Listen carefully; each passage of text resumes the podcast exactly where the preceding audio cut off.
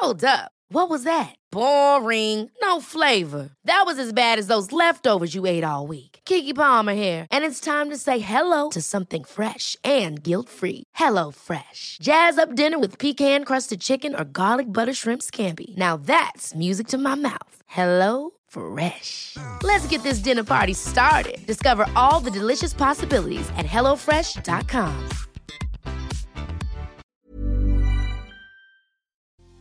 Es posible que te hayan enseñado que si eres una persona con valores, que respeta su cuerpo, que respeta sus emociones, que toma buenas decisiones, entonces y solo entonces podrás ser feliz. El problema es que ya hiciste todo eso pero sientes que la felicidad nada más no llega. Déjame decirte que es muy posible que hayas caído en la trampa del perfeccionismo. ¿Qué es y cómo podemos salir de ahí? En este episodio te lo explico, así que por favor ponte cómodo, ponte cómoda porque ya estás en terapia. Hola, ¿qué tal? Yo soy Roberto Rocha, psicoterapeuta, y estoy muy contento de que estés por acá como todos los lunes, como todos los jueves, en un nuevo episodio de En Terapia. Hoy vamos a hablar acerca de la trampa del perfeccionismo. Y me gustaría empezar con esto, ¿no? El perfeccionismo precisamente es esa idea de que podemos alcanzar y lograr lo perfecto, lo excelente, lo ideal. Y me encantaría que te hicieras la pregunta de realmente qué es lo perfecto y quién determina qué es lo perfecto. Porque en muchas ocasiones, por más que busquemos y por más que hagamos y por más que compongamos y tratemos de que las cosas salgan perfectas, no siempre se sienten así o nunca se sienten así. Y en lugar de encontrar la perfección, encontramos la frustración, encontramos el dolor, encontramos el sufrimiento y le vamos pegando nuestra autoestima con esta idea de no soy capaz, no puedo hacer las cosas bien tienen que salirme bien porque si no de nada sirve que las haga. Y probablemente pienses que esto no tiene que ver contigo, pero te aseguro que tiene que ver con todos, porque de alguna forma u otra todos buscamos ese nivel de perfección en algo.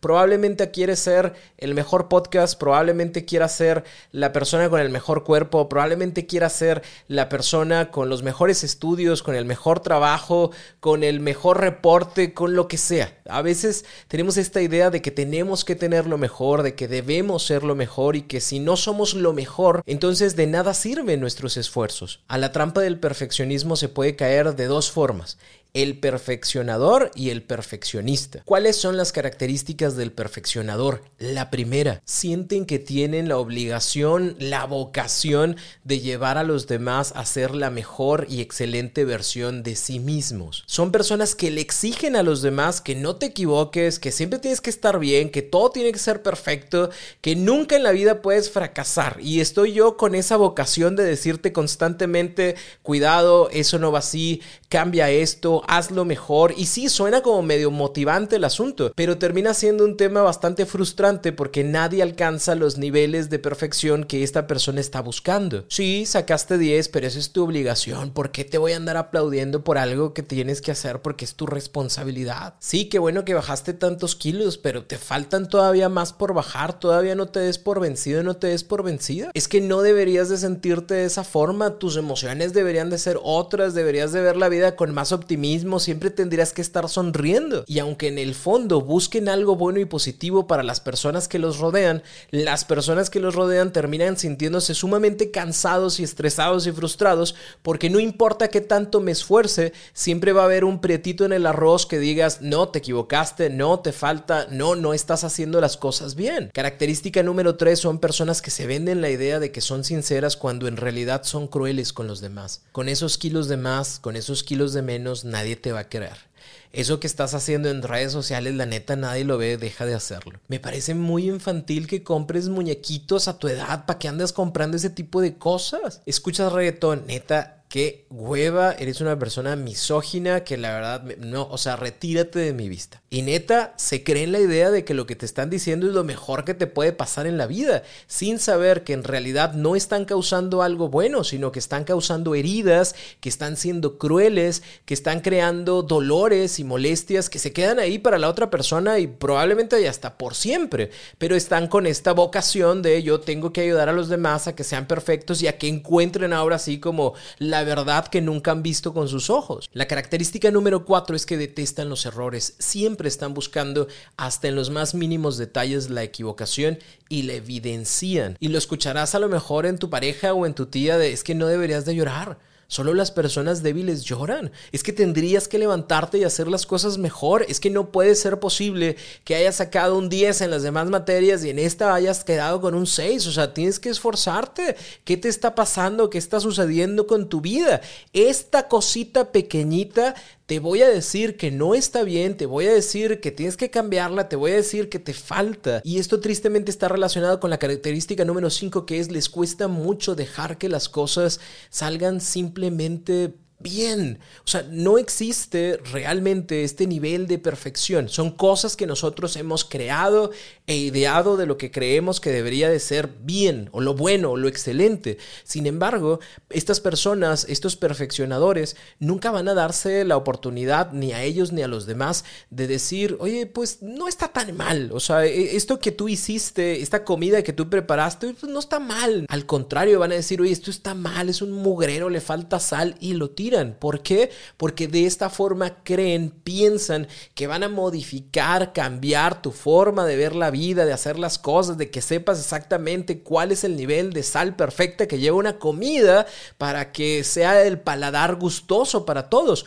Cuando en realidad para una persona puede faltarle sal, para otra no le falta, para otra tiene demasiada, porque cada uno de los paladares son, son diferentes. Y lo mismo sucede en todas las demás cosas. Lo que las personas piensan y dicen son opiniones mas no son realidades. Pero tristemente para estas personas, para los perfeccionadores, piensan que su verdad, que sus palabras están llenas de la razón universal del multiverso y que no tendrían que ponerse en duda, tendría que hacerse exactamente como esa persona dice. Y yo sé que aquí se te vienen a la mente muchas personas, porque la mayoría de nosotros crecimos con padres perfeccionadores que tristemente en su afán de que nuestra vida fuera mejor, que no sufriéramos lo mismo, que ellos sufrieron, pues estuvieron ahí duro y dale diciendo, no te equivoques, no hagas, no pienses fuera de lo que yo te estoy diciendo, porque lo que yo te estoy diciendo es lo correcto. Crecimos muchos de nosotros con maestros, con maestras, que también era como la idea de así tienen que ser las cosas y dos más dos son cuatro, se chingó. No tienes por qué pensarlo de otra forma,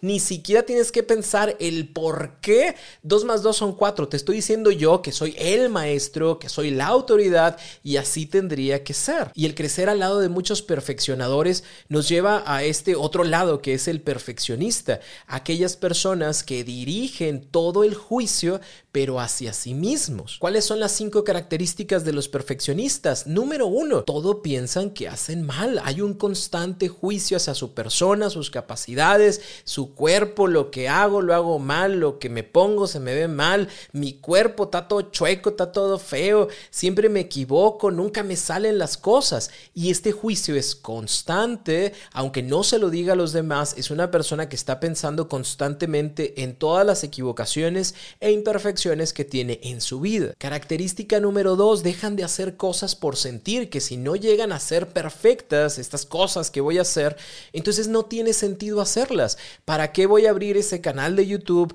¿Para qué voy a hacer ejercicio? ¿Para qué voy a hacer dieta? ¿Para qué voy a pedir esa promoción en mi trabajo si al final las cosas van a salir mal? Si, si no lo voy a alcanzar, ¿para qué inicio la dieta si no la voy a hacer? No la voy a terminar y voy a quedar exactamente donde estoy. Entonces, ¿qué pasa? Que ya no hago ese viaje, que ya no planifico tal cosa, que ya no hago ese ahorro, que ya no hago nada por el hecho de pensar que si no sale perfecto, si no sale exactamente como creo que debería de ser, entonces no tiene sentido que lo haga. Característica número tres, teme que los demás lo critiquen y lo condenen por los errores que puede cometer. Ni siquiera estamos hablando de errores que se han cometido. Son errores que a lo mejor suceden, a lo mejor no, pero por si sí o por si no, mejor no lo hago. Entonces me guardo mis emociones, me guardo mis pensamientos, porque si yo los saco, puedo ser juzgado por ellos y entonces todos me van a condenar y ya no voy a poder ser feliz y ya nadie me va a amar y ya nadie le voy a gustar y ya nadie va a estar al pendiente de lo que yo soy y de lo que yo hago, porque van a tener una mala imagen de mí. Y si tengo una mala imagen y no soy perfecto para los demás, es igual a no me quieren, me rechazan, me abandonan, no están conmigo. Porque la idea es esa, es si yo hago las cosas perfectas, si yo hago las cosas bien, entonces las personas me querrán, entonces las personas me aceptarán, entonces las personas me aprobarán y querrán siempre estar conmigo y seré un feliz acreedor de su confianza y de su cariño, pero como no sé si lo vaya a lograr o no, pues mejor me privo de hacer cosas que realmente quisiera hacer. Aunque también en los perfeccionistas existe como una característica número cuatro el deseo de tener la razón en todo y se mantienen en los espacios, con las personas, en las situaciones en donde puedan tenerlo. Aquello no lo hago porque no sé si lo pueda cumplir, pero este lugar, este espacio, esta situación, esta persona con la que estoy, si me cree, si está conmigo, si acepta lo que yo pienso y lo que yo digo, no me pone peros ni trabas y por ende, pues yo tengo la razón. Así que aquí me voy a quedar en donde yo digo que es blanco y la otra persona dice es negro. No, cierto, es blanco. Ah, sí, cierto, es blanco. Y no pone resistencia. ¿Por qué? Porque me siento bien en un lugar en el cual puedo ser esta imagen de perfección que yo creo que debo tener. Lo cual lleva a este tipo de personas a la característica número 5 tratan de tener siempre el control de las actividades, del trabajo, de las relaciones. ¿Por qué? Porque a mayor nivel de control que pueda yo tener, menor es el margen de error. Se convierten ahora en perfeccionadores de sus relaciones, de sus trabajos, de sus equipos, porque de esta manera puedo ponerlos a todos dentro de una cajita, todos los que se puedan poner. Si tú no te puedes poner, la verdad es que te voy a quitar y voy a decir, ay, esta relación ni me servía. Esa persona del equipo, ay, ni sabía jugar en el equipo. ¿Por qué lo hacen así? Porque se van a quedar única y exclusivamente con las personas que sí puedan controlar, con los márgenes que sí puedan cerrar, porque de esa manera entonces yo si tengo el control, puedo dictaminar qué está bien y qué está mal. Si lo notas, los perfeccionistas y los perfeccionadores eh, están siempre en contacto y uno lleva a la otra. ¿Por qué? Porque tristemente hemos tenido, tenemos y tendremos estas ideas de perfección, estas ideas de excelencia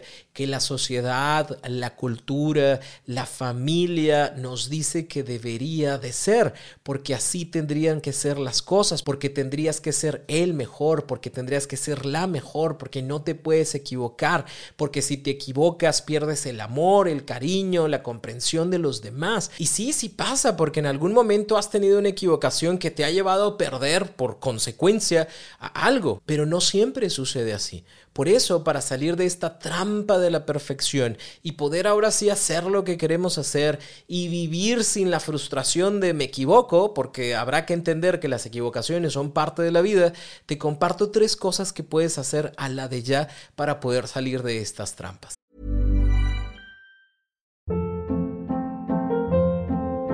Hold up. What was that? Boring. No flavor. That was as bad as those leftovers you ate all week. Kiki Palmer here, and it's time to say hello to something fresh and guilt-free. Hello Fresh. Jazz up dinner with pecan-crusted chicken or garlic butter shrimp scampi. Now that's music to my mouth. Hello Fresh. Let's get this dinner party started. Discover all the delicious possibilities at hellofresh.com.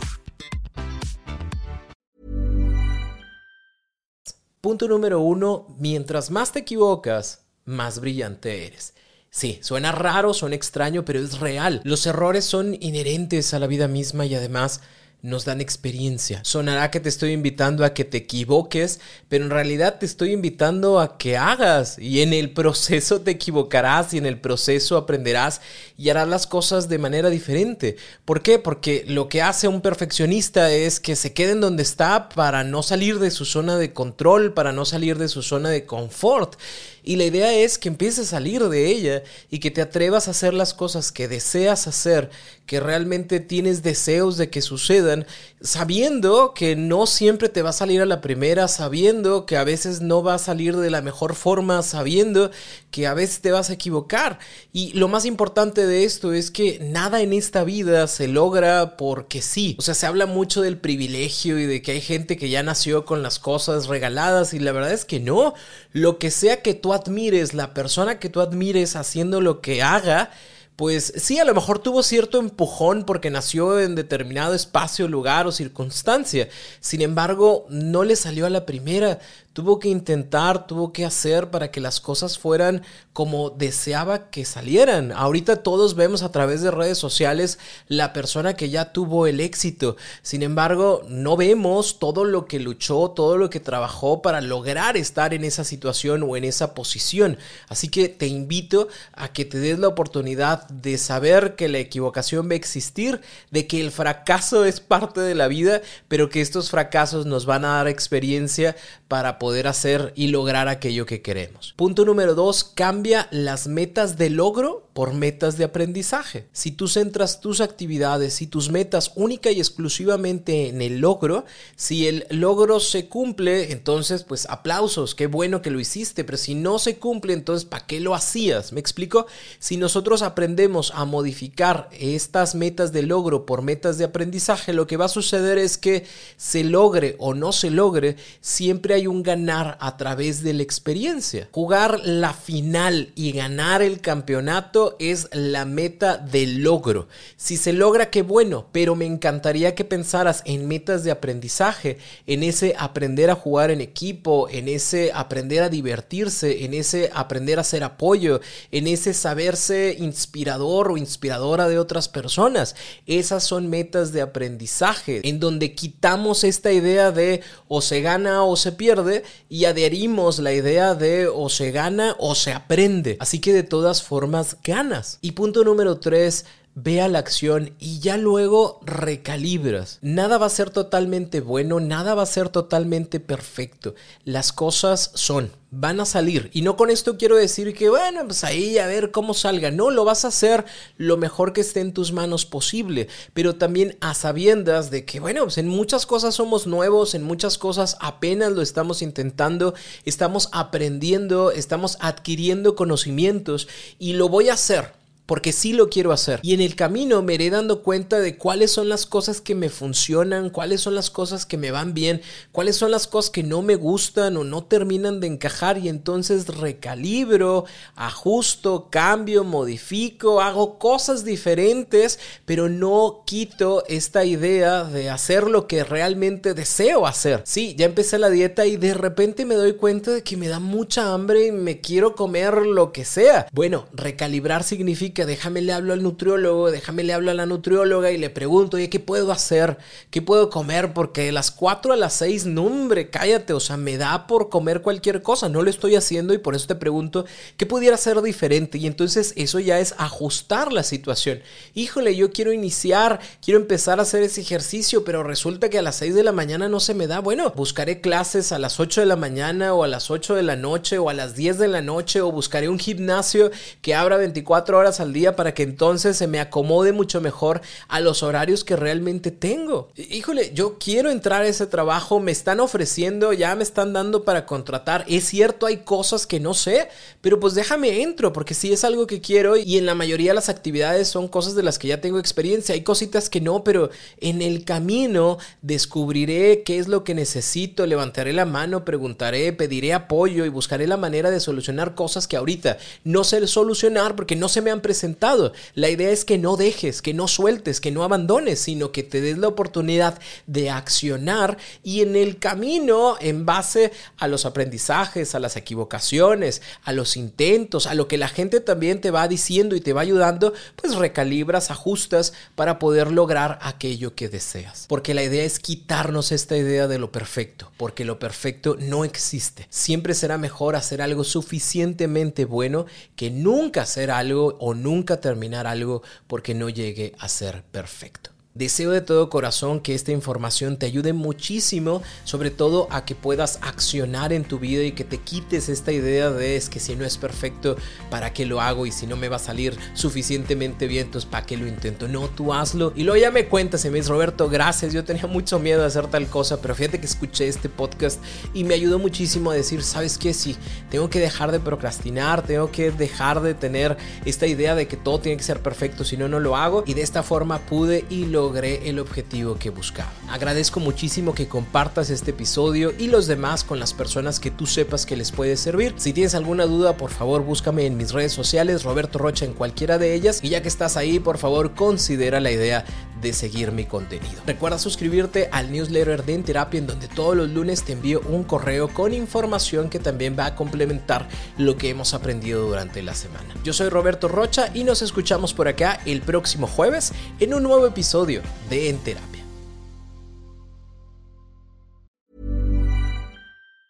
Ever catch yourself eating the same flavorless dinner three days in a row?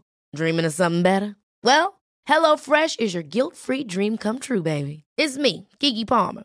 Let's wake up those taste buds with hot, juicy pecan-crusted chicken or garlic butter shrimp scampi.